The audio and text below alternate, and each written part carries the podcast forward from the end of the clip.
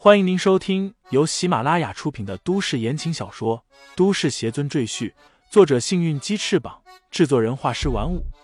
感兴趣的朋友，请看主页，点亮我的关注，点亮你的夜空。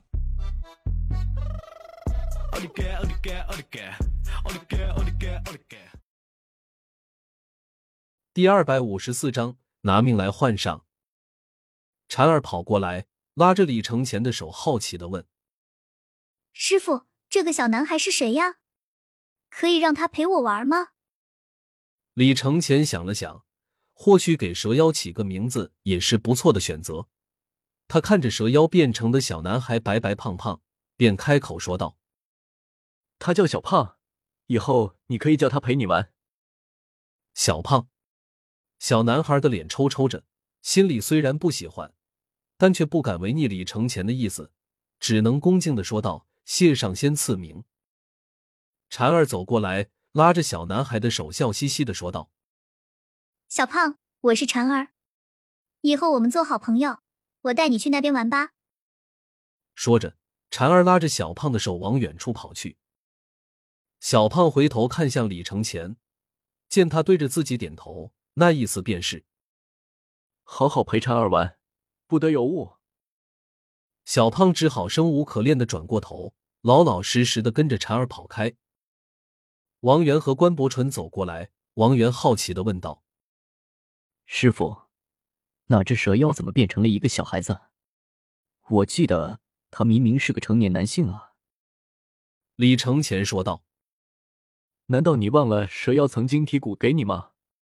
那样对他的修为有极大的影响。据我推测。”他的修为至少要掉整整一个境界，而蛇妖幻化人形，对修为要求很高，因为他的修为受到影响，大幅度缩水，所以他现在只能变成一个小孩子，再无法变成大人。王源这才恍然大悟，想了想，他又问道：“那他不会对长儿有危险吧？”李承前摆摆手说道。你尽管放心，我已经在蛇妖体内种下了善心咒，一旦他心生恶念，那咒语便会一点点的刺激他的心脏，轻者疼得死去活来，重者直接将他的心脏爆掉。所以你放心，他是没有胆子碰茬的。李承前来到舒玄雅居住的帐篷，见他拿着朋友的日记和自己的身份证，在那里怔怔出神，连李承前钻进他的帐篷。都没有发觉，还有没找回的记忆吗？李承前关切的问道。舒玄雅回过身来，微微笑着摇头，说道：“不，我的记忆都恢复了。可是我已经失踪了五年多，我的朋友和家人肯定认为我已经死了。我该如何去面对他们，和他们解释这些年我去了哪里？他们会相信吗？”舒玄雅面露忧虑之色。李承前安慰道：“你放心吧，他们是你的家人和朋友，一定会相信你的。”舒玄雅点点头，但脸上还是有些焦虑。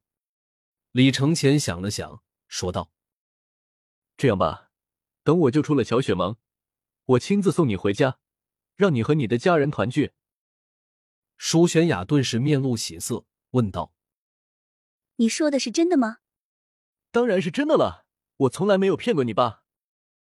李承前笑了笑说道。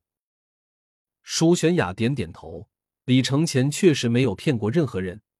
他对李承前说道：“谢谢你，你为我做了这么多，我都不知道该怎么报答你。”李承前却淡然一笑，道：“你的上一世已经报答过我了，这一世该我回报你。”李承前决定前往黄山的神秘道观，寻找赵家先祖，救出天使的弟弟。不过在走之前，他将炼丹之法传授给了王源。炼制血灵丹的材料，洞府里都有。炼丹的方法我也已经传授给你，诀窍只有一个，那便是心无杂念。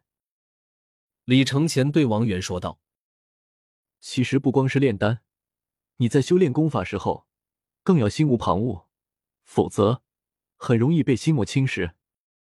一旦心魔深种，轻者心脉重伤，重者堕入魔道，永世不得翻身。所以你一定要多加注意。顿了顿，李承前又叮嘱道：“你入道太晚，而且之前在世间又在沾染了许多恶习。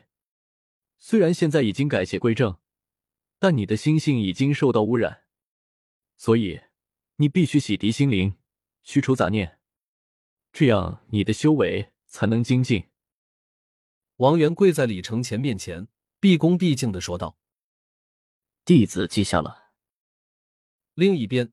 关伯淳也在指点禅儿的修行之道。按理来说，禅儿不是他的弟子，他不应该对禅儿的修炼指手画脚。但是，现在的关伯淳已经算是李承前的下属，而且他修行的知识很渊博，可以在李承前不在的时候指点婵儿的修行。李承前对此也不会在意，毕竟关伯淳可是渡劫期大修士，他可以运用自己的知识为禅儿带来帮助。李承前相信关伯淳绝对不会坑害禅儿，因为禅儿非常懂事可爱。关伯淳也说过他很喜欢禅儿，两人现在已经结成忘年交，所以他不会害禅儿。等洞府这边的事都交代完毕后，李承前离开洞府，踏上崭新的开天剑，向着黄山方向疾驰而去。重新铸造的开天剑速度极快，李承前踩着它飞行。几乎看不清周围的景物，毫不夸张的说，几乎是日行千里。所以，在第二天黄昏的时候，李承前便已到了黄山，找了一个比较平坦的山峰，李承前缓缓降落下来。他收起飞剑，向附近打量，便见四周峰峦叠嶂，云蒸雾绕，果然是一派仙山奇景，蔚为壮观。奇怪。这里根本没有什么道观啊！李承前心里奇怪，因为按照天使给他位置，那座赵家先祖的道观就应该在这附近才对。可李承前已经绕着这一大片山峰飞行了好几遍，却依然没有看到任何人工建筑的影子。他心里不由得感到迷惑：难道天使记错位置了，还是说他没有找对地方？想想。李承前重新踏上飞剑，直接飞上数万米的高空，从天空向下俯视。嗯，李承前眉头一锁，只见下面的山峰似乎被一层奇怪的迷雾所笼罩。李承前眉头一锁，心里暗道：“果然是障眼法，只不过要更高级一些，不但能将这么大范围的群山全部包裹在里面。”还能达到令我这种高手也看不透的程度，看来布置这个障眼法阵的人是个高手。不过，这障眼法阵虽然精妙，却还拦不住我。李承前转身飞向一处湖边，用瓶子装了一些水，然后重新飞到那片迷雾的上空。他将瓶中的水缓缓倒下去，同时念动口中咒语，水便在空中突然结成了一个个细小的冰滴。听众朋友们，本集已播讲完毕，欢迎订阅专辑，投喂月票支持我。你的微醺夜晚，有我的下集陪伴。